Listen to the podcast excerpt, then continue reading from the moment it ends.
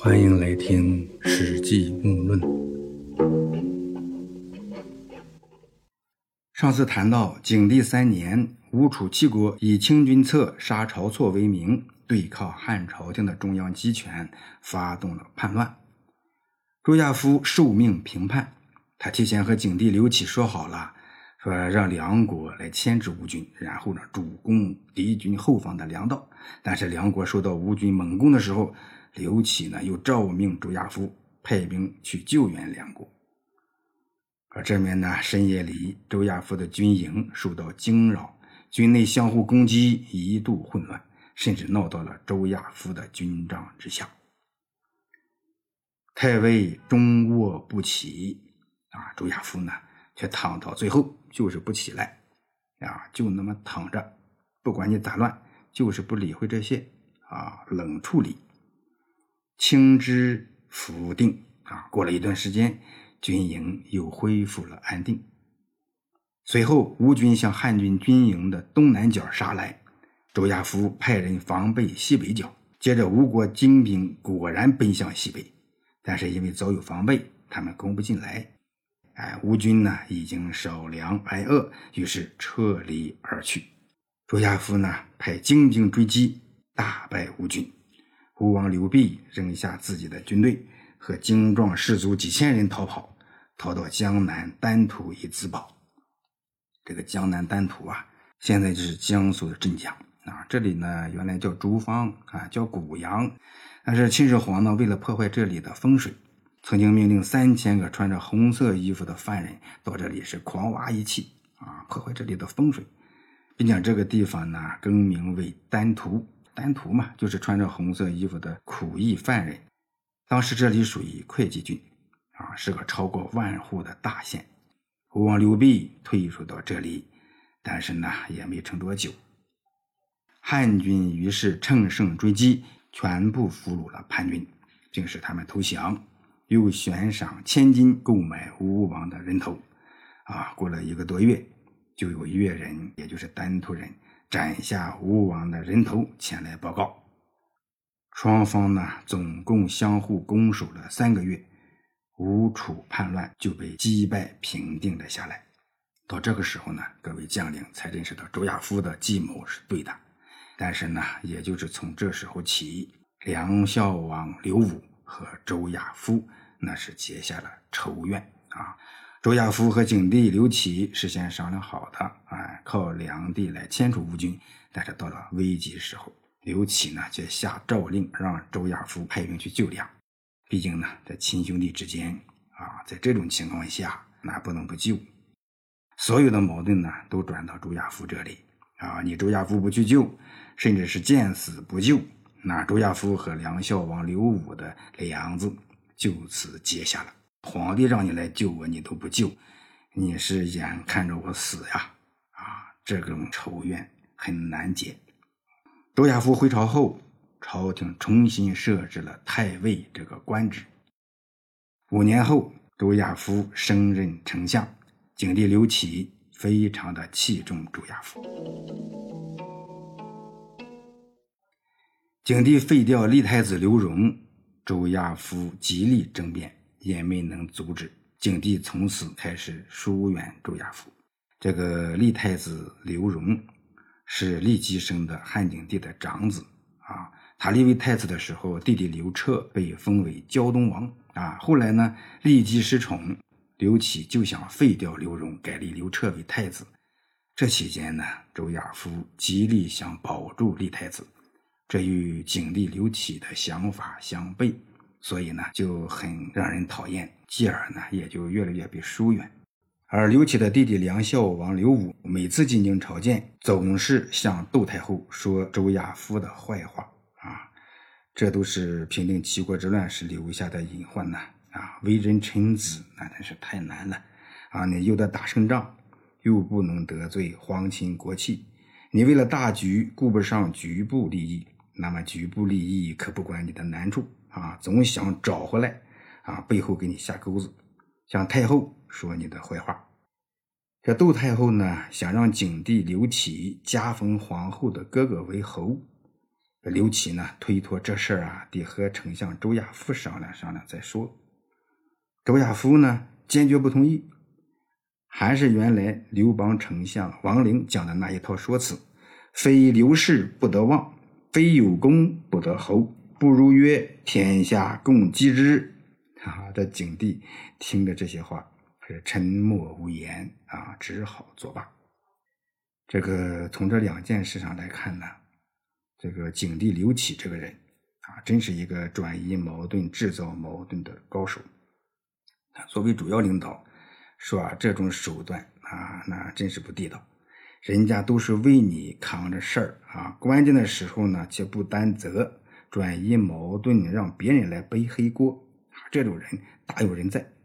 但是咋说，你作为皇帝啊，你实在是不应该这样做，因为你是最后的一个底啊。你是天呐，别人都给你扛，扛到你那儿去了，你一撤，这是很伤人的啊。窦太后呢想加封皇上的大舅哥为侯，皇上同意不同意的和丞相统一思想啊，而不是甩锅给丞相周亚夫。后来匈奴王韦虚卢等五人来投降汉朝，景帝呢想要封他们为侯。以此来鼓励后面来投降的人。周亚夫说：“他们背叛了自己的君主，投降陛下，您给他们封侯，那用啥来责备那些不守节操的臣子呢？”景帝说：“丞相的意见不可用啊！”就把徐威鲁等人全部都封为了列侯。这周亚夫呢，因而称病辞谢。景帝中元三年，也就是公元前一四七年。周亚夫因病被免去丞相。不久，景帝在皇宫之中召见调侯周亚夫，赏赐酒食。桌上只放了一大块肉，没有切成小块的肉，但是呢，又不给他放筷子，啊，没法吃。周亚夫心中气不平，回头向掌管宴席的上席要筷子。景帝呢，看着他，笑着说。此不足君所乎？就是这些还不能满足您的需要吗？啊，意思是这么大一块肉还不够你吃的，你还要这要那的，有什么不满足的呢？朱亚夫脱下帽子谢罪。啊，景帝起身，朱亚夫趁机小步快走地离开了宴席。刘启呢，看着他走出去，说：“这个心怀不满的人。”怎么能是辅佐少主的臣子呢？过了不久，周亚夫的儿子从供应皇家用品的地方给父亲周亚夫呢买了五百件殉葬用的盔甲和盾牌。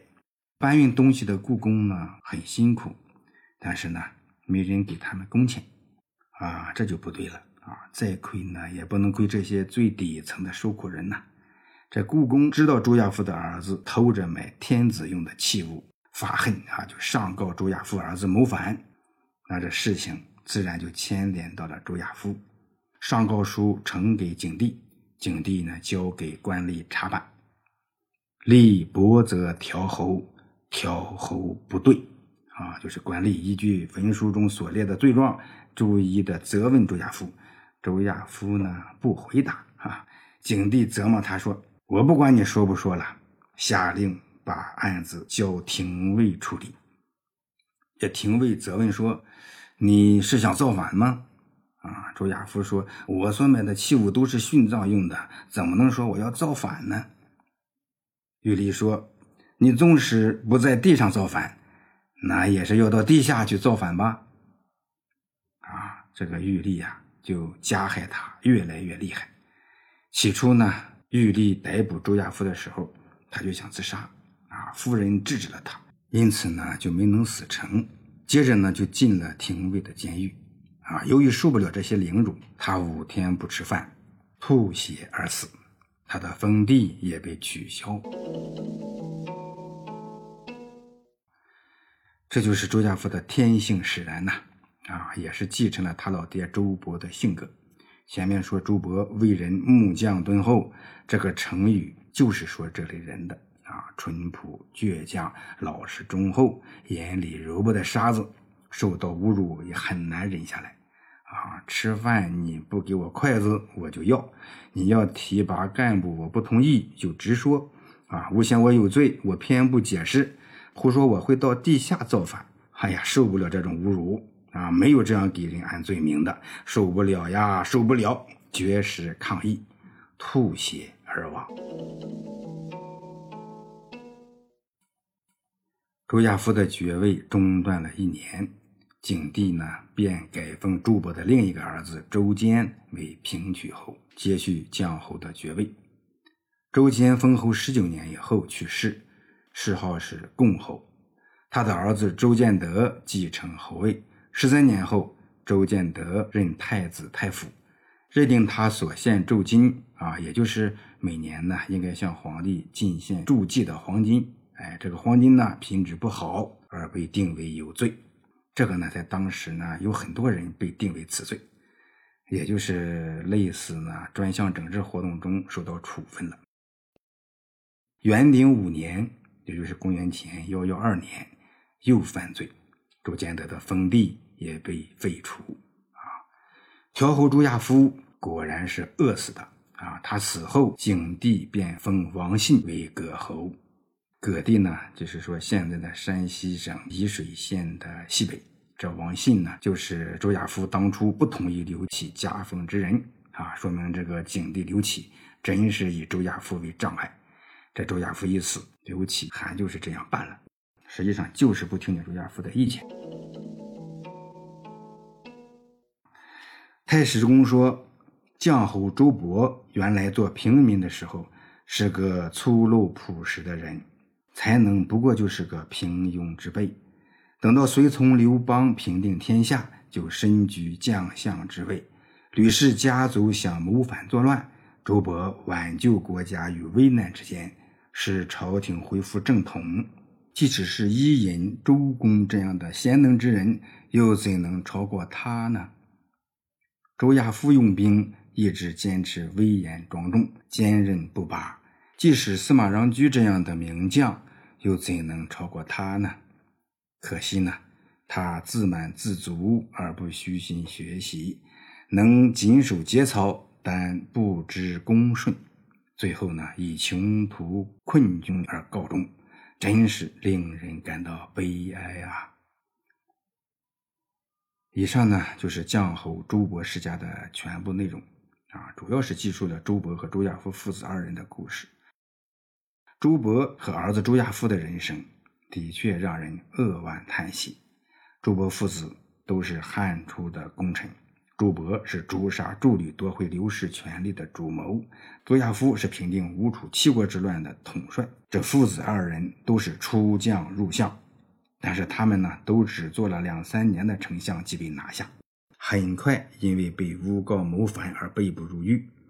周勃呢，虽然由于薄太后的干预而被无罪释放，但是呢，也在狱中受尽了狱吏的凌辱。周亚夫呢，则是入狱以后被狱吏的无礼之说气得五日不食，呕血而死。这个汉朝呢，从刘邦一直到武帝，对待许多功臣都是心存猜忌、刻薄寡恩。嗯，萧何入过狱啊，韩信呢，最终被杀。这个樊哙也曾被捕，周勃父子的遭遇啊，更具有典型性。木匠敦厚的周勃啊，守节不驯的周亚夫，从他们的结局来看，啊，老实人、守节操的人，啊，说真话的人、干真事儿的人啊，如果这些人都没有好下场，那么什么人才能有好下场呢？啊，人性复杂。啊，我们不仅要看到这些人的正面，还有那么多的背面，其中有太多的人生经验，是用活生生的性命换来的人生经验呐。有些人读书啊，只是长点知识，丝毫也不长记性啊。说人们从来没有在历史的教训中得到教训，想一想啊，就我们自身来说，真的不正是这样吗？